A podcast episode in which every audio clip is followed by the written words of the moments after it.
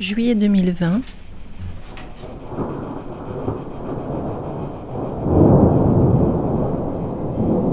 Eh ben moi j'ai trouvé des champignons dans mon jardin.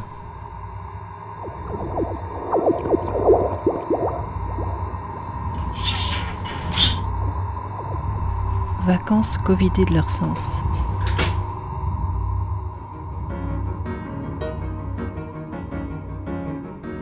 La classe de son fait son émission. Heures de création sonore, documentaire, performance et autres ovnis radiophoniques en direct live de l'école buissonnière de Montjustin. Le microphone. Classe son, 18 septembre. Le microphone. Le microphone. Le microphone. Le son, vibration, ça bouge. Un transducteur qui transforme l'énergie sonore en énergie électrique. Trois technologies. Les micros dynamiques. SM58. Chant de basse. Voix. À bobine mobile. Pas de grande sensibilité. SM57. Modèle en deux. Prise de son rapprochée. Il faut se.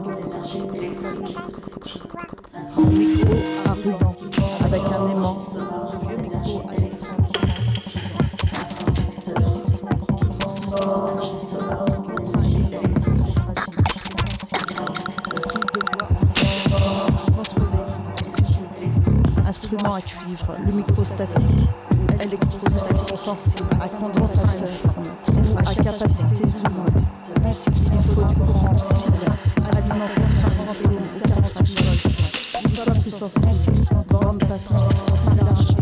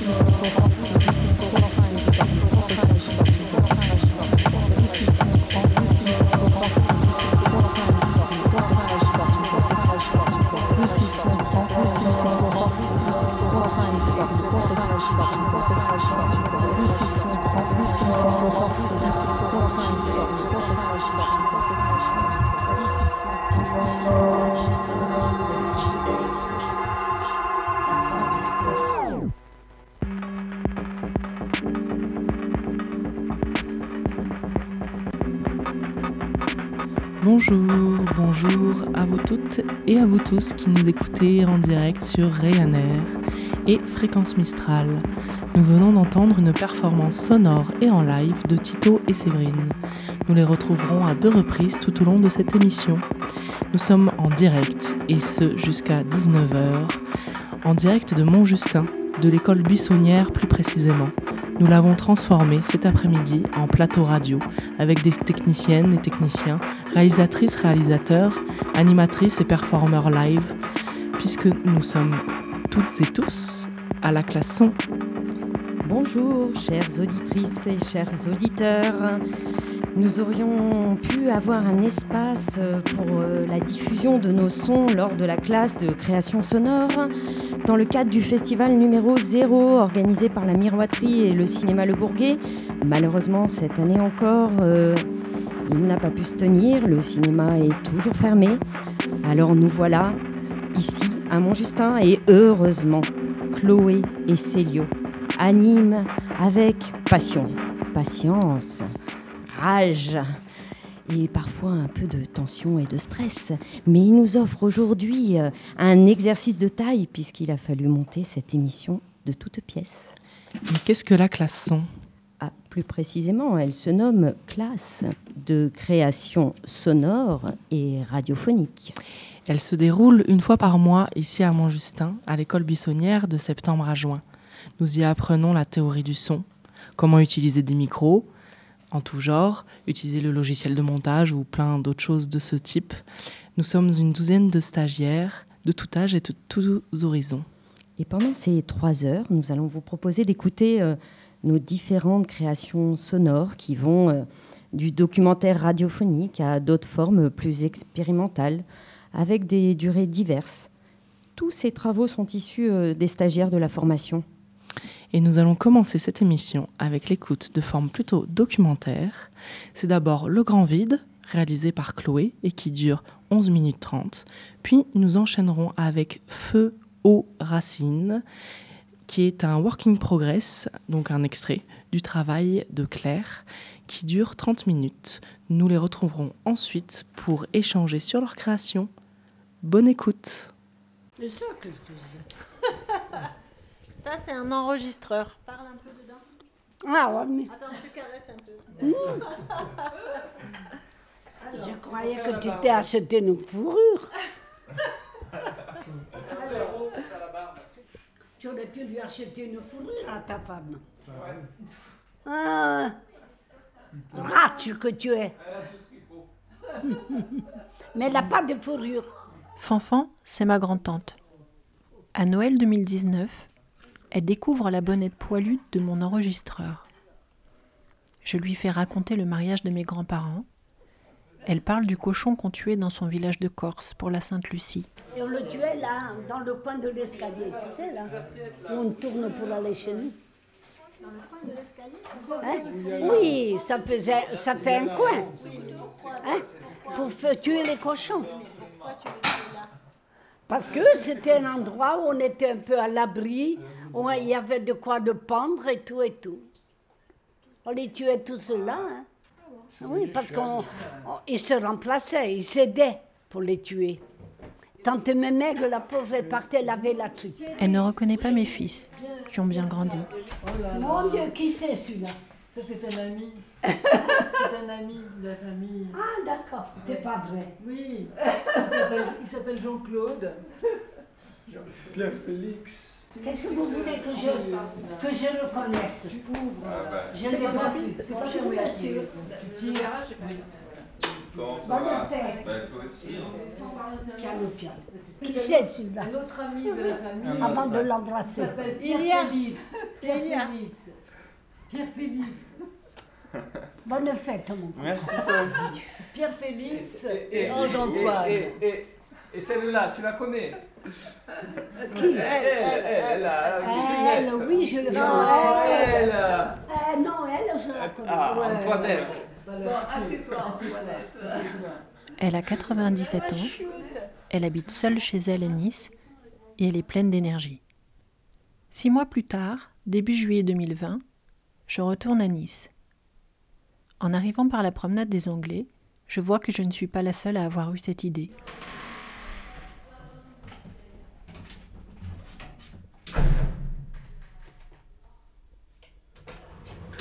Sauf que je ne suis pas à Nice pour prendre le soleil. Je suis venue pour vider l'appartement de Fanfan, parti en EHPAD depuis le mois de mars.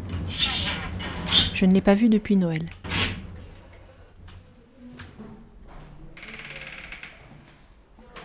Pour vider l'appartement de Fanfan, je retrouve ma mère, ma tante, ma sœur et mon père. Voilà, commençons par la chambre. Commençons par la chambre. Qui est finie? Non, enfin qui est finie. Qui ne fait que commencer. Son appartement HLM, c'est une chambre, un salon, une cuisine tout en long et un couloir qui joint le tout. Elle y habite depuis 1970. Et une jupe. Avant, du balcon, on hein, pouvait voir la colline du château et la trouée du port. C'était avant qu'une résidence pour seniors barre la vue.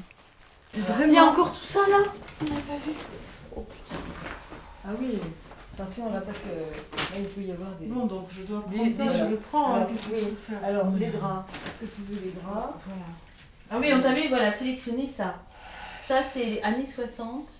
Donc, nous sommes en juillet. Qu'est-il arrivé à Fanfan depuis Noël C'est l'histoire de Fanfan qui a croisé le Covid. L'histoire de la pandémie par le petit bout de la lorgnette. Vous n'êtes pas efficace là. Qu'est-ce que t'as pas un resto du cœur à côté de chez toi Non. Reprenons le cours. En mars donc, pendant le premier confinement, Fanfan est tombée chez elle. Les pompiers sont venus la chercher. À l'hôpital, personne n'avait le droit de venir la voir à cause du Covid. Et elle n'avait pas de téléphone. Quand ma mère appelait pour prendre des nouvelles, les infirmières disaient qu'elle parlait de la Corse, qu'elle ne comprenait pas toujours ce qu'elle racontait.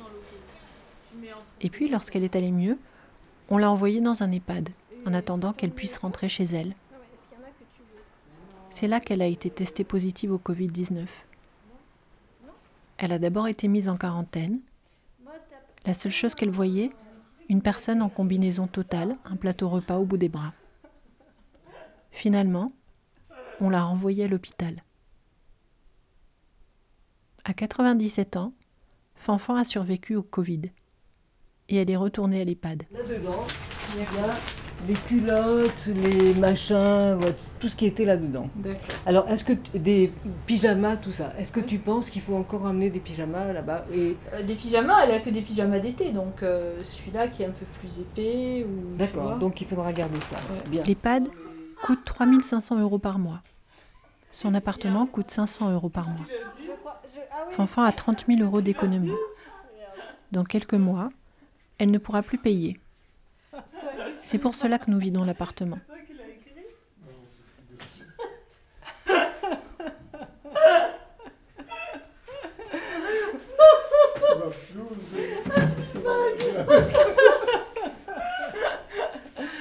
Elle a le périnée qui lâche. Non mais.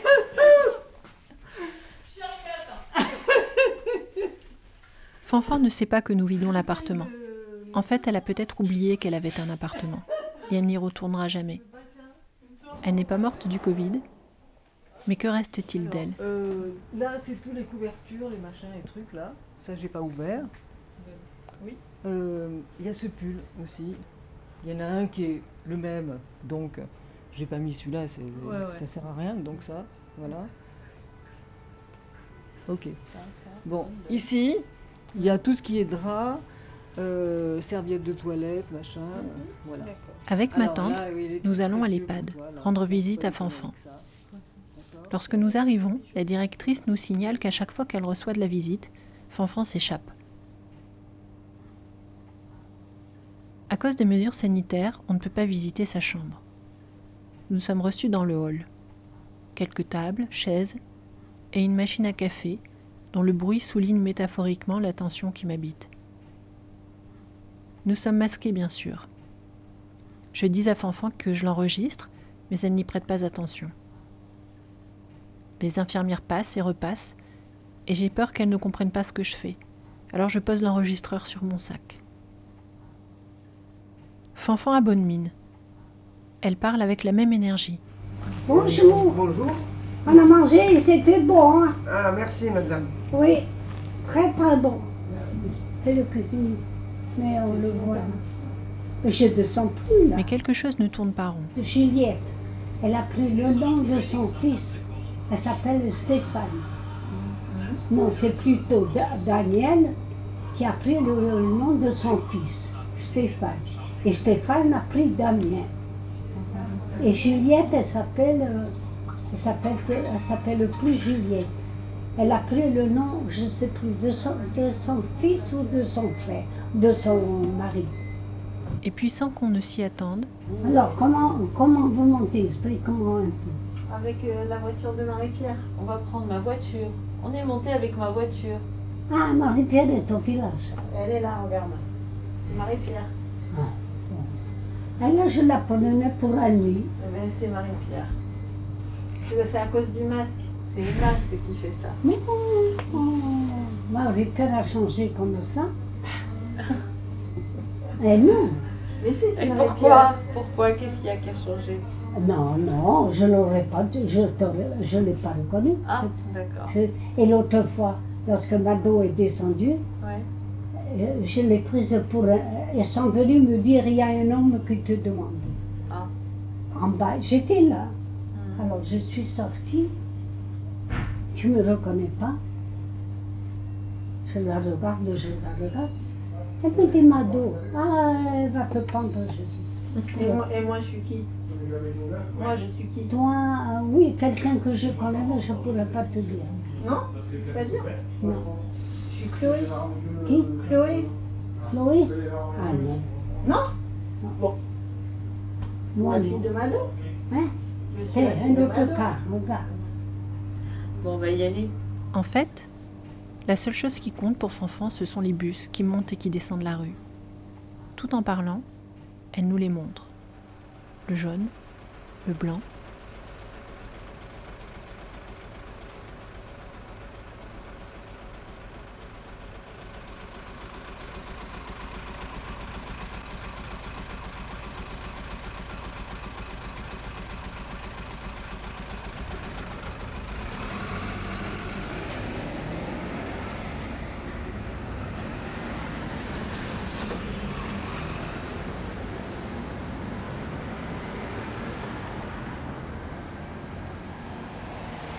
Si Fanfan épie les bus, c'est qu'elle veut rentrer chez elle, pas à l'appartement que nous sommes en train de vider et où elle a vécu 50 ans, chez elle, là où elle est née, dans son village de Corse.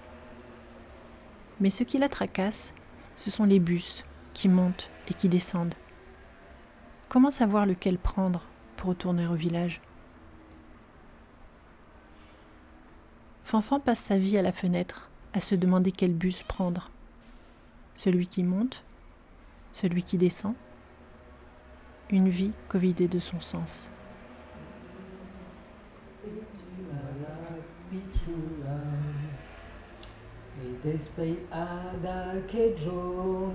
pensi all'infidela e regrettant toujours la souffrance crudela.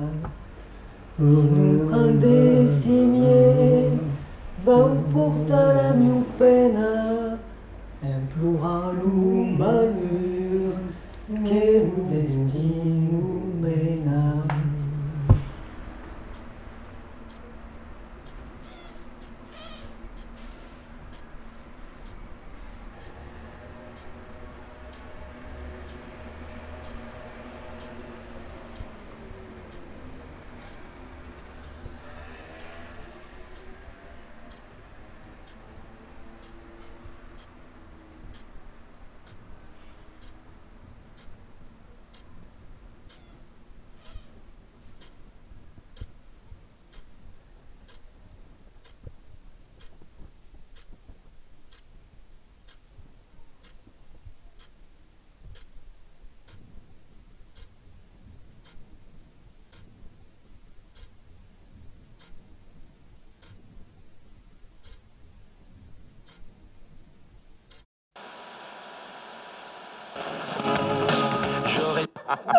Florian, que c'est bien.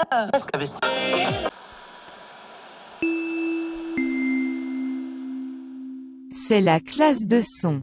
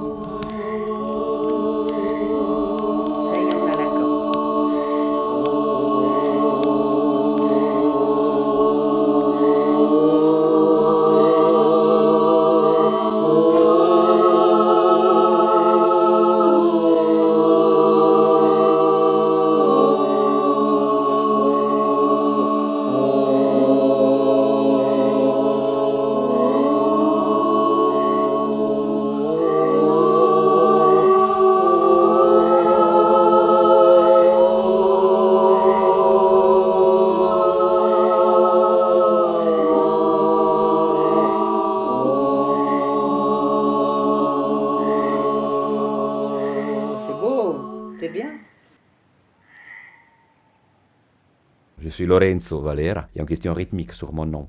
Euh, donc, euh, c'est Lorenzo Valera et j'habite euh, à Marseille depuis 5 ans. Après, j'habitais en Italie et je m'occupe surtout en ce moment de ma vie des chants populaires et surtout des transmissions des chants populaires. Moi, j'ai pas fait des, des écoles, j'ai pas fait des études des musiques, mais j'ai rencontré des personnes qui m'ont, au début, fait découvrir la passion pour le chant populaire, euh, notamment le chant populaire. La personne qui m'a vraiment euh, fait découvrir un peu tout ça, c'est Angelo Pugolotti. C'était notre ancien maestro des chants populaires euh, à Milan. et je l'ai rencontré il y a plus ou moins il y a 20 ans. Hum, c'est une définition de maestro. J'aimerais bien expliquer qu'est-ce que, ça, qu'est-ce que ça veut dire pour moi, avoir rencontré cette personne. C'était c'était vraiment un ami avec lequel on a échangé énormément. Donc pour moi, maestro, c'est quelqu'un avec qui euh, on peut échanger. C'est la personne qui m'a donné les pistes que je crois j'ai suivies pendant tous ces, ces, 20 ans. Je suis tombée sur le fait qu'à mon avis, ce qui a dû déclencher tout, tout, tout, c'est que je viens d'Alsace. En Alsace, il y a un dialecte différent du français. Et euh, euh, j'ai assisté enfant à une scène qui m'a vraiment plu énormément. C'était une voisine euh, viticultrice qui, un jour où ses vignes étaient déjà bien, bien prêtes à être vendangées, il s'est trouvé de la grêle. Et la grêle tombant du ciel lui brisait ses vignes. Et elle, elle s'est mise sur le perron de sa maison et elle s'est mise à hurler au ciel, contre le ciel qui détruisait ses récoltes. Et quand j'étais jeune, j'ai assisté à ça et je me suis dit, un jour, je voudrais chanter comme ça. Pour moi, l'origine du chant, ça serait par exemple ça. Ça serait quelqu'un qui, qui hurle, qui parle aux éléments, si tu veux. Voilà. Qui parle au vent, qui parle, qui parle aux éléments et qui, et qui parle à- au destin. Ce qui fait chanter, ben, je peux dire, quand j'ai lu euh, Rilke, euh, le poète, il dit ça. Il dit que peut-être que le premier chant qui est arrivé au monde est arrivé parce que quelqu'un est mort et que, et que, et que c'était un cri de ne de, de pas supporter que tout, toute cette personne, dit, enfin voilà, la mort. Et donc je crois que pour moi, dans le chant, il y a toujours cette dimension euh, vraiment de, de, de, de, gagner quelque chose sur l'absence. Voilà, de gagner sur l'absence.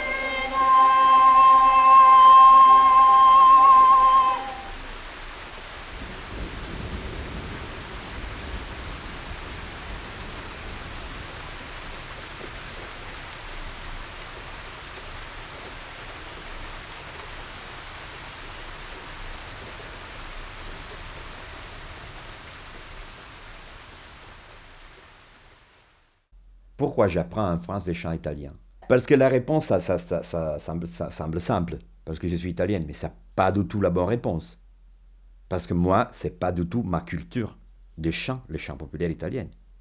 Parce que moi, j'ai grandi avec, euh, avec les rock américains, comme tout le monde. Pour moi, la musique populaire, jusqu'à mes 14-15 ans, c'était Bob Dylan. Moi, j'ai grandi dans une grande ville, comme je disais, sans une pratique euh, des chants, etc. Et c'est dans les grandes villes d'Italie, je crois que Milan, c'est la, la plus difficile au, au niveau de racines. Donc, c'est pas facile de trouver des racines quand tu grandis dans une grande ville bétonnée et qui est un- une grande ville qui a dans sa, dans sa nature de changer tout le temps et de, et de oublier tout le temps les passés, de le mettre à côté parce qu'il faut aller avant, il faut pro- progresser, etc.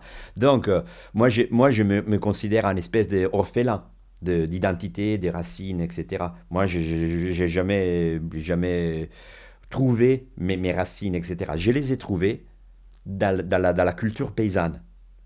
dans la culture paysanne, dans, les chants populaires, mais j'ai- j'ai j'ai choisi ça. Je suis tombé sur ça et, j'ai- je me suis dit, là, il y a quelque chose qui m'intéresse. Donc, je- moi, que j'ai pas des racines, je veux mettre mes racines dans la chose que j'ai découverte, dans la chose que j'ai découverte qui me plaît, qui me... Donc, c'était quand même quelque chose qui était proche au passé de ce qu'on avait vécu en Lombardie, euh, dans la région où j'habite, etc. Donc, euh, je suis allé pas trop loin à chercher ça. Mais culturellement, je suis allé hyper loin parce que tout ça, dans les, magasins des disques de, de mon adolescent, on trouvait rien de tout ça. Si, mi, ni, va, giu,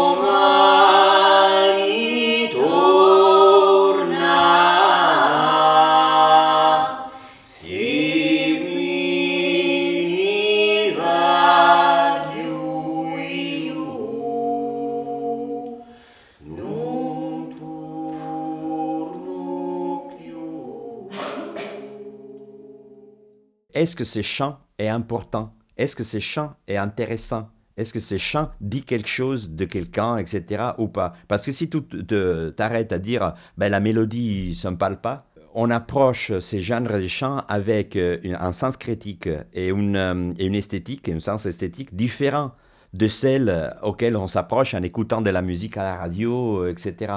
Donc, euh, moi, je trouve que dans les paroles de ces chants et aussi dans la musique, les deux choses vont toujours ensemble, il y a une espèce d'urgence que je reconnais, d'urgence, des simplicités, des linéarités que je reconnais, et en plus ce qui me touche.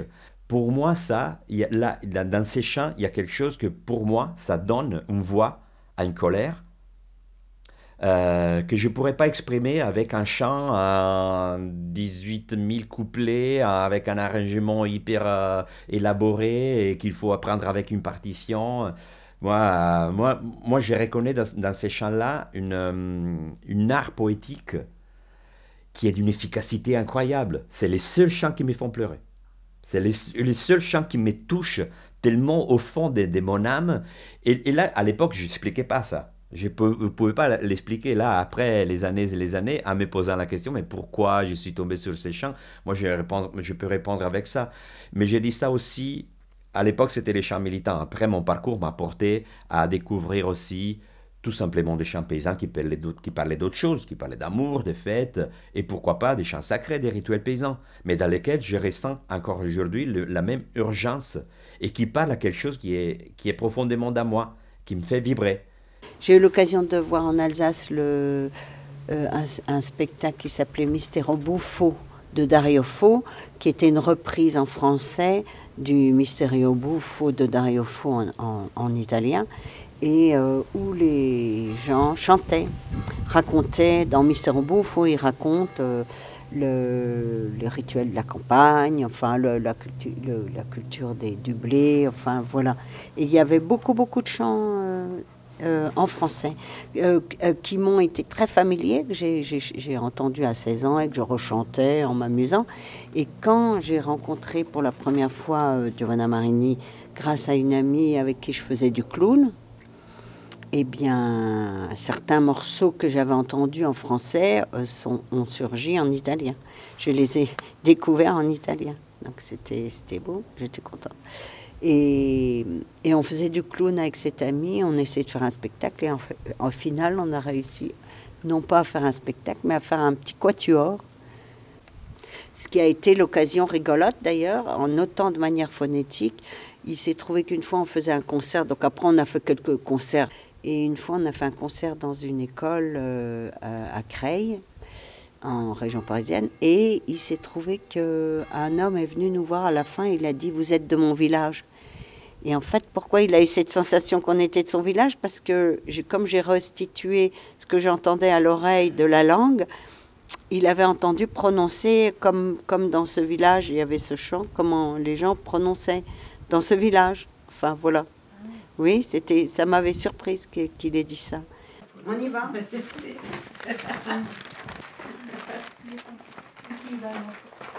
Ah oui, euh, on, on l'essaye une fois tout le monde et après on fera, parce que c'est un chant qui est beau à deux, deux voix.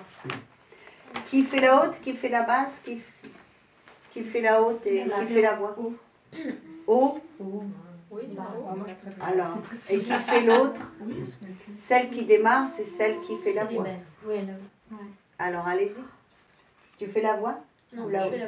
Tu veux qu'on essaye Moi, j'ai fait la voix, mais. euh, Allez, chut, on révise pas, on se la- lance dedans. C'est la piscine. C'est le lac. On nage dedans, on s'en fout. À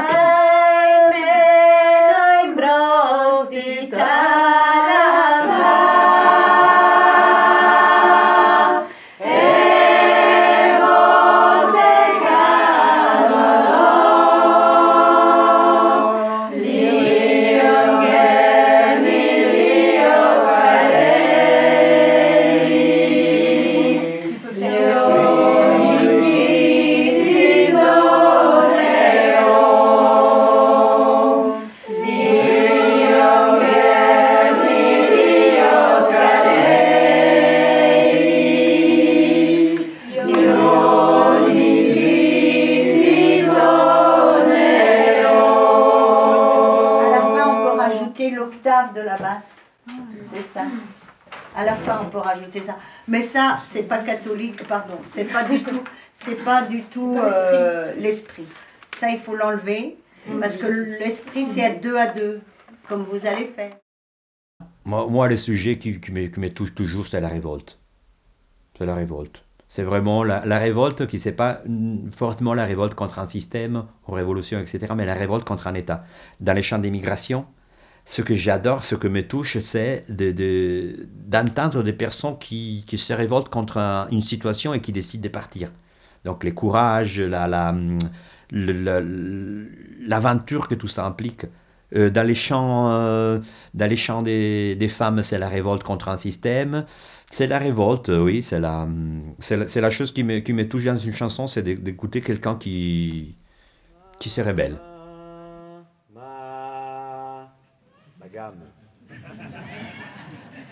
Ma chère mère, donne-moi 100 lire e pour que je puisse partir aux Amériques.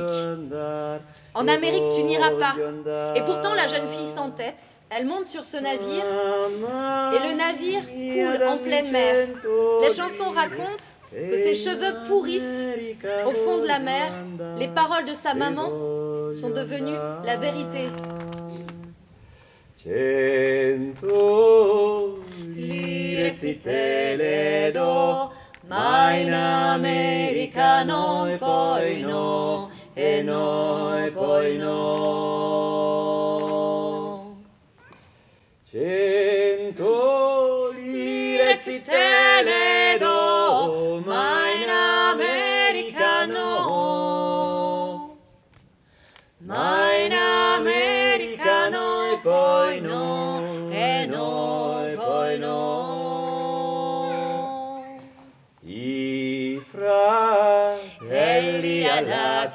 finestra, mamma mia, la sera andar, la sera andar. I fratelli alla finestra, mamma mia la sera. Mamma mia la sera andar, la sera andar.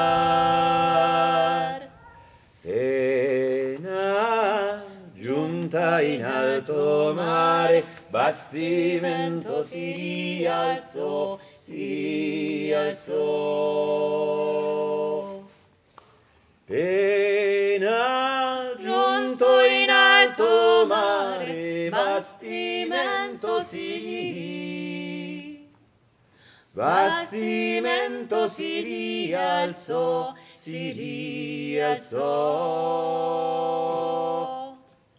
Miei capelli sono ricci e belli, marciranno in fondo al mar, in fondo al mar. Miei capelli sono ricci e belli, marciranno in fondo. Marciranno in fondo al mar, in fondo al mar. Le parole oi della mamma son venute la verità, la verità. Le parole oi della mamma son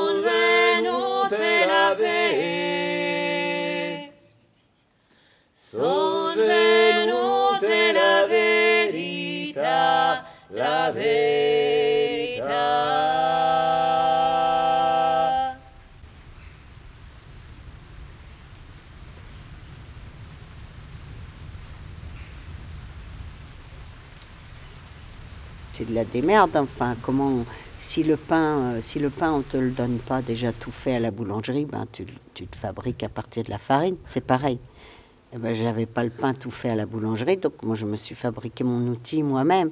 Mais quand je suis allée la première année euh, au cours, donc on a découvert que Giovanna Marini donnait un atelier, donnait un cours en ethnomusicologie à Paris 8. Là, euh, j'avais déjà un atelier à ce moment-là. J'avais déjà envie de transmettre avant ça.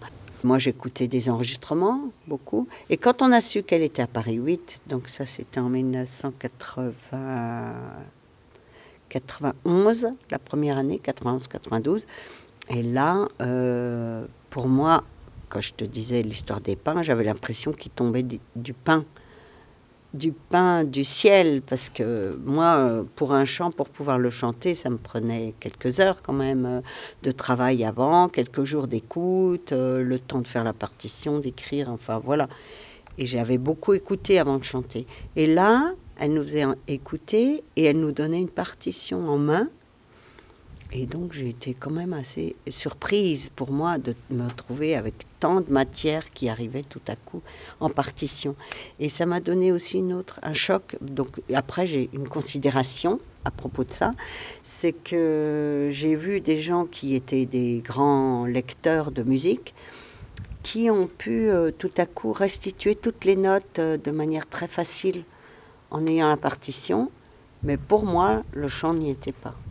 Qu'en Italie en général, il y a un peu, cette, euh, il y a un peu cette, euh, ce, cliché de l'Italie, que euh, tout le monde chante, etc. Mais malheureusement, peut-être que c'est vrai dans certains endroits, pas du tout où j'ai grandi, où je suis né, j'ai grandi. Et à l'époque, tu disais chant populaire, tout le monde te regardait comme un espèce de, de, de, de- fou. Tu disais, mais tu fais quoi? Des trucs vieux, des trucs... dans, mon entourage, il n'y avait personne qui écoutait et qui chantait ça. Moi, j'ai appris beaucoup de chansons dans les fêtes des chorales. À partir de 2000 2015-2006, on a commencé à participer à des fêtes des chorales un peu partout en Europe, mais euh, on a commencé par Piadena. Et, moi, c'était surtout là, moi, la, première fois que j'étais à Piadena, qui c'est cette énorme fête euh, du chant populaire qui rassemble les chorales euh, des chants, surtout militants, mais pas que ça, des chants populaires euh, de presque de toute l'Italie et de, beaucoup d'endroits d'Europe. Pendant trois jours, moi, j'allais avec mon enregistrateur, je chantais pas moi, j'enregistrais tout. Je captais tout. Et à la fin, je me disais, putain, je vais pas chanter, mais euh, même temps, il y avait des mondines qui participaient à cette fête. Il y avait des, vrais témoins du chant populaire. Il y avait, c'était pas que des gens qui reproposaient des choses. Et la Lega di Cultura di Piadena, les gens qui organisent, c'est des, des paysans qui chantent.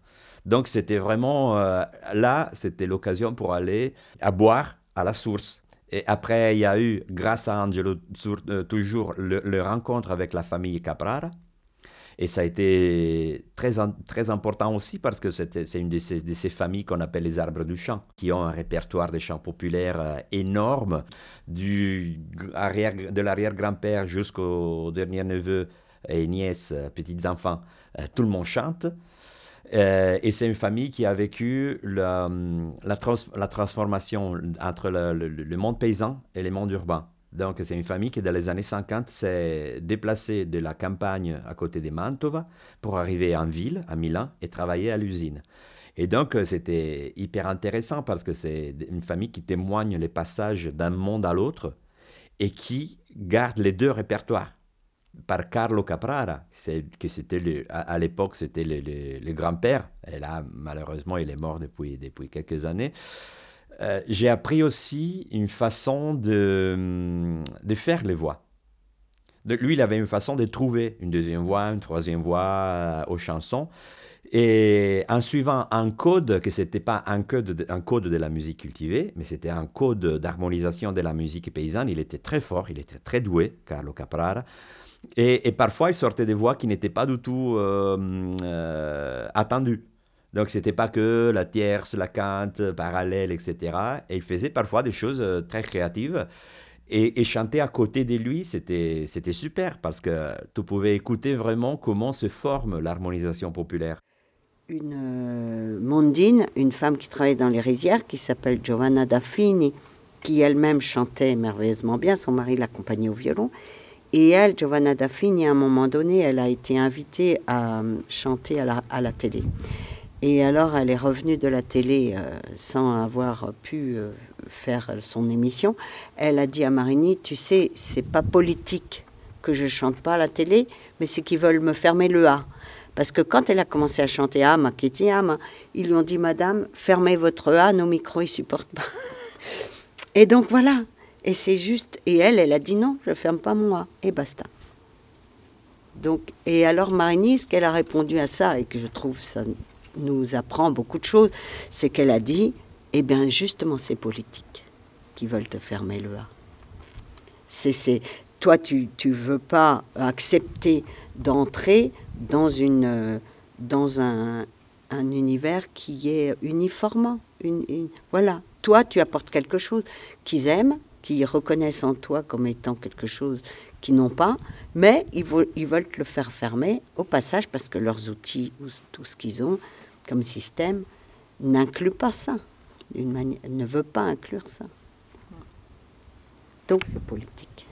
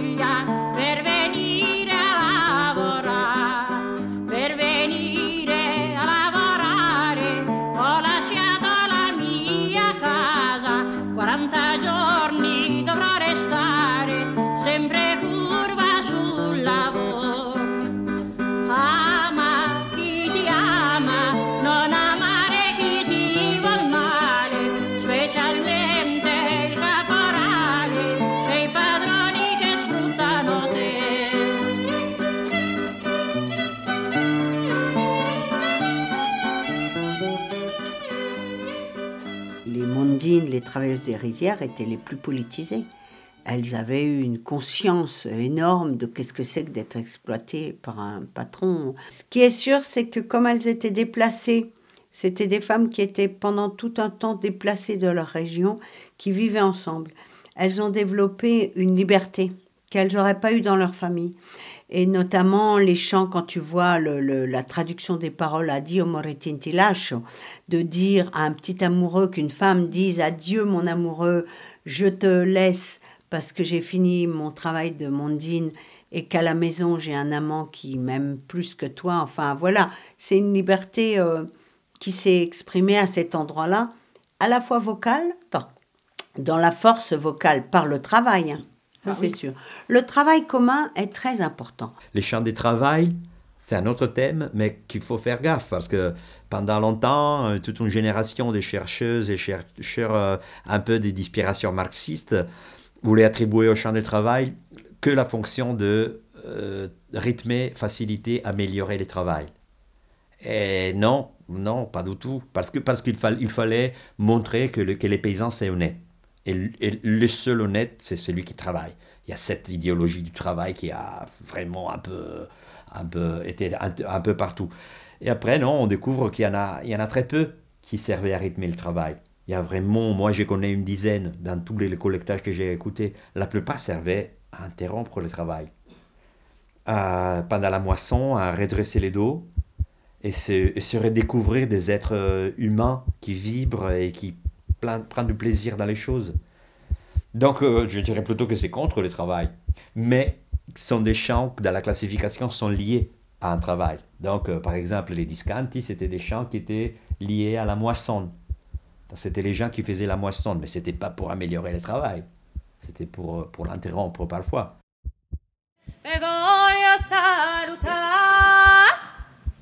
Si dalla messa che non mi amo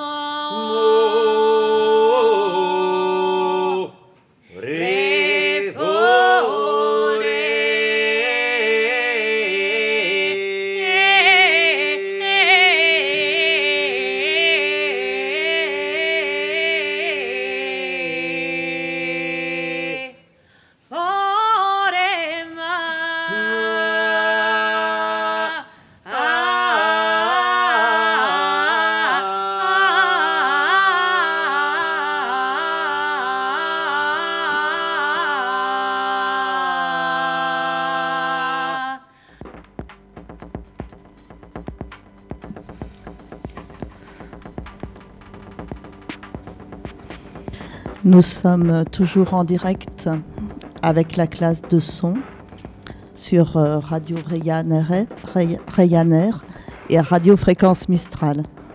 Nous venons d'écouter deux documentaires sonores. Le grand vide de Chloé et Feu aux racines de Claire. Un joli titre, Claire. Et pourquoi ce titre? Alors, ce titre, il est venu euh, en deuxième temps. Premier temps, j'avais euh, j'avais pris une phrase de ce que, prononçait euh, Lisa, une des personnes qu'on entend interviewer dans, dans, le, dans le son. Et ensuite, c'est arrivé parce que les deux personnages parlent à la fois de d'un côté l'eau, le lac. On se baigne dans, le lac pour plonger dans un champ. Et les racines, comme il explique dans, ce, dans l'interview, quoi qu'il a trouvé des racines dans le champ populaire que lui euh, n'avait pas. euh. Et le feu, parce qu'en fait, j'ai fait, une, j'ai fait une prise de son sur un feu, où j'ai failli cramer un micro, d'accord, d'ailleurs. Et c'était assez épique. Et, euh, le son que j'ai entendu de, de, cette prise de son, euh, je l'ai mis dans le, documentaire. Et je trouvais que ça avait aussi à, voir avec des éléments de la nature. Et vu qu'on parle de, de chants euh, populaires qui sont liés à la culture paysanne, euh, je trouvais que ça, ça, ça, ça allait bien, voilà, ce titre-là. Et qu'est-ce qui t'a donné envie de faire ce son, de travailler sur euh, ce documentaire? Bah, au départ, c'est parce que j'ai enregistré beaucoup de, de, chants et de cours de chant auxquels je participais. Et ensuite, euh, j'ai trouvé la démarche des deux personnes que j'ai interviewées euh, intéressante, parce qu'ils m'ont transmis des chants, c'est des passeurs de chants. Et j'avais aussi des archives ch- sonores, donc j'avais énormément de matière et je me suis dit que j'allais, euh, avec toute cette matière-là, que ce soit les archives, que ce soit les interviews et que ce soit euh, les, les- ateliers euh, enregistrés, faire quelque chose avec ça. Et donc, du coup, c'est à travers ces ateliers que tu as rencontré les personnes que tu as interviewées? Oui, ouais. Exactement. Lisa, qu'on entend, euh, j'ai- chanté avec elle dans une cantera pendant deux ans. C'est-à-dire, elle ouvrait généreusement sa porte euh, le mardi. Ça s'appelait les ateliers du mardi. C'était totalement gratuit. Euh, il fallait juste apporter quelque chose à boire et à manger. Et elle distribuait des, des paroles de chant et des partitions. Et donc, l'idée, c'était de chanter ensemble. sous le comme une cantera quoi c'est-à-dire un moment où on passait ensemble à chanter à manger à boire à s'amuser et voilà Et du coup, tu chantes? Oui. Et donc c'était à- c'était euh, au départ euh, ouais c'était l'idée d'expliquer un peu euh, ces ateliers de chant et puis d'où ça vient le chant populaire quoi qui m'a donné envie de faire ce doc documentaire sonore. Et tu veux pas nous chanter hein, quelque chose? Non. Trop timide. Et puis du coup, j'ai fait chanter. Enfin, j'ai utilisé les gens qui ont généreusement donné leurs paroles et, et euh, chanté euh, voilà, pour ce documentaire. Mais après, euh, là, tout de suite, là maintenant, c'est. c'est- non, non, non, non. Et tu, euh, tu, tu, tu as fait ces enregistrements sur euh, combien de temps en fait? Alors j'ai commencé à enregistrer euh, les chanteurs et chanteuses euh, l'été dernier. Alors j'ai utilisé plusieurs enregistreurs, ça c'était rigolo. Un petit Tascam euh, que je m'étais proche de, des interviewés. Euh, ensuite euh, j'ai euh, euh, emprunté le matériel de la classe de son, parce qu'il faut savoir qu'à la classe de son de Montjustin, on a du matériel qui est mis en commun, qu'on peut euh, utiliser. Donc il y avait un enregistreur et un très bon euh, micro. Donc je suis allée euh, interviewer euh, Lorenzo Valera pendant 2h30. Après, j'ai fait beaucoup de coupes. Et donc, c'était avec ce matériel-là. Euh, et aussi, j'ai fait j'ai, demandé aux gens avec qui je chantais dans les canteras de m'envoyer des sons. Donc, c'est pour ça qu'à un moment donné, il y a y a un- j'ai pas pu aller. Au départ, je voulais faire des prises de son et aller à Paris. Mais bon, avec euh, toute cette année passée, euh, c'était un peu plus difficile. Les gens chantaient moins. Il y avait moins de, moments de rassemblement pour chanter. Donc, euh, j'ai pas pu aller faire les prises de son que je voulais au départ. Et mais ce qui était rigolo, c'est que j'ai utilisé plein de matériel euh, différents de captation, que ce soit des petits enregistreurs, des, des micros plus ou moins élaborés, et voilà. Et euh, donc la démarche c'était ça, c'était à partir de l'été dernier. Ensuite, j'ai commencé le, un peu à monter et à, et à faire une première écoute collective avec la classe de son. Et puis, je pense qu'il y a encore du travail sur ce documentaire parce que à le réécouter, je trouve qu'il y a des choses, c'est trop long. Il faut encore couper, aller encore plus à l'essentiel. C'est un work euh, in progress. Oui, c'est ce que j'avais dit. Merci, euh, merci Claire. Oui, en tout cas, on entend bien la, la chaleur des voix, la, la différence des accents. Et été aussi euh, assez euh, touchée par l'accent de, de Fanfan. Et, euh, et j'avais envie de te demander, Chloé, comment va Fanfan? Eh bien, Fanfan a eu le Covid une seconde fois. et elle est toujours là. Euh, mais évidemment, elle est toujours là euh, sans être là. Euh, c'est un petit peu le, le sujet du documentaire. Qu'est-ce qui reste d'elle? Ben, Pas grand-chose, quoi. Voilà. Enfin, en même temps, il y a elle euh, qui est là quand même. Bien sûr, il y a elle, euh, il y a sa voix, il y a son énergie, mais euh, ça, devient difficile d'entrer en communication avec elle. Et, c'est ça que, que j'ai essayé de faire transparaître dans le, dans le documentaire, en- avec une, structure en miroir, euh, Fanfan du départ et Fanfan euh, après le Covid, après, le, après la crise, après le fait qu'on ne puisse pas euh, lui rendre visite en EHPAD, le fait qu'elle ait perdu absolument tous ses repères. Voilà. Oui, du coup, le, au début de ton documentaire, tu as commencé quand cette prise de son-là Donc, du coup, c'est la Fanfan d'avant, avant, euh, avant 2020, avant tout ce qui s'est passé. Et donc, du coup, c'est un temps de tournage qui a été long. En fait, euh, j'avais pas du tout prévu au départ de mettre cette première partie euh, euh, de, de Fanfan avant le Covid dans le documentaire. C'est seulement dans un deuxième temps euh, que j'ai eu envie de la faire écouter, et, euh, de la faire entendre. Et en fait, je suis allée chercher dans mes archives euh, et il s'avère que j'avais pris ce son-là, mais c'était pas au départ du tout pour, pour l'utiliser dans un documentaire. Et finalement, j'étais assez contente de l'avoir pris un peu par hasard. Et je, oui, j'aime beaucoup le, le- sa rencontre avec l'enregistreur, notamment. Oui, la voix, enregistrer les voix, euh, ça laisse des traces et des belles traces qui sont autres aussi que les images. ou Ça laisse d'autres images. Et c'est la deuxième année que tu fais la classe de son. Et Oui. Qu'est-ce qui t'a donné envie de revenir?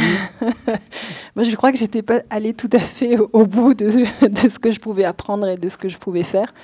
Et, euh, et en effet, euh, je suis très contente d'avoir, euh, enfin, de participer pour la deuxième année parce que je m'aperçois que j'avais mis de côté tout un tas d'informations qui m'avaient déjà été données, mais c'était trop à la fois pour moi la première année. Donc cette année, je, je, disons que j'arrive à approfondir davantage et à mémoriser davantage toutes les informations qui nous sont données précieusement par Célio et Chloé. Et, du, et du coup, euh, je me suis posé la question, tu avais peut-être beaucoup de, beaucoup de rush? Ah. je crois qu'il va falloir qu'on passe l'antenne. On va qu'on passe à qu'on Tu avais peut-être une dernière question ou je sais pas ou on a... Bon, ben, en tout cas, merci à Claire et Chloé. Ah oui, donc on a peut-être le temps pour une dernière question. Je Tout vais à fait. essayer de la, la formuler. C'était peut-être aussi si tu avais développé une méthode de travail, parce que j'imagine que tu peut-être aussi tu avais beaucoup de rushs, donc sur la sélection des rushs, et euh, aussi si tu avais une méthode de travail. Ça me semble assez écrit, ou en tout cas il y a une narration, la, voix de Fanfan, et il y a toute une narration. Et voilà, c'était une question à partir de cette méthode-là, si tu en avais eu une. Alors, en fait, il y a un peu deux sous-questions, la question de la narration et la question des, sons d'ambiance. Euh, c'est vrai que c'est un son très écrit. En fait, j'en avais fait une première version qui était encore plus narrative et qui laissait moins la place au son. J'ai essayé dans cette deuxième version de, proposer aussi des moments où, euh, la narration se fait par l'intervention des ambiances sonores et, la voix de, de Fanfan aussi. Euh, ensuite, euh, non, j'ai pris relativement peu de, de, de sons, de, de rush, puisque Fanfan, déjà, je n'ai pas pu la voir beaucoup depuis qu'elle est en EHPAD. Et le moment de, où on vit de l'appartement avec ma famille, ben c'est un temps très court. Donc, non, un grand temps de montage, mais pas un, gr- un grand temps de, de prise de son, non. Il y a une réécriture dans ton documentaire. Oui, comme je disais, plus, plusieurs versions. Oui. Et c'est vrai que le deuxième fois, là, c'est la, ça fait deux fois qu'on l'écoute et je trouve que c'était vachement intéressant que tu donnes plus de paroles à, à Fanfan en fait et qu'on l'entende plus. Ça l'a fait plus incarné. Je trouve ça Oui, alors c'était pas du tout mon idée de départ, parce que mon idée de départ était plutôt de d'essayer de montrer la disparition de Fanfan sans la faire entendre. Et puis en définitive, euh, non, j'ai changé de, de cap, et tant mieux si, si c'est plus convaincant. Voilà. Bah, je crois que c'est ça, ça aide aussi à les écoutes collectives aussi à avoir des retours et tout ça. Tout à fait.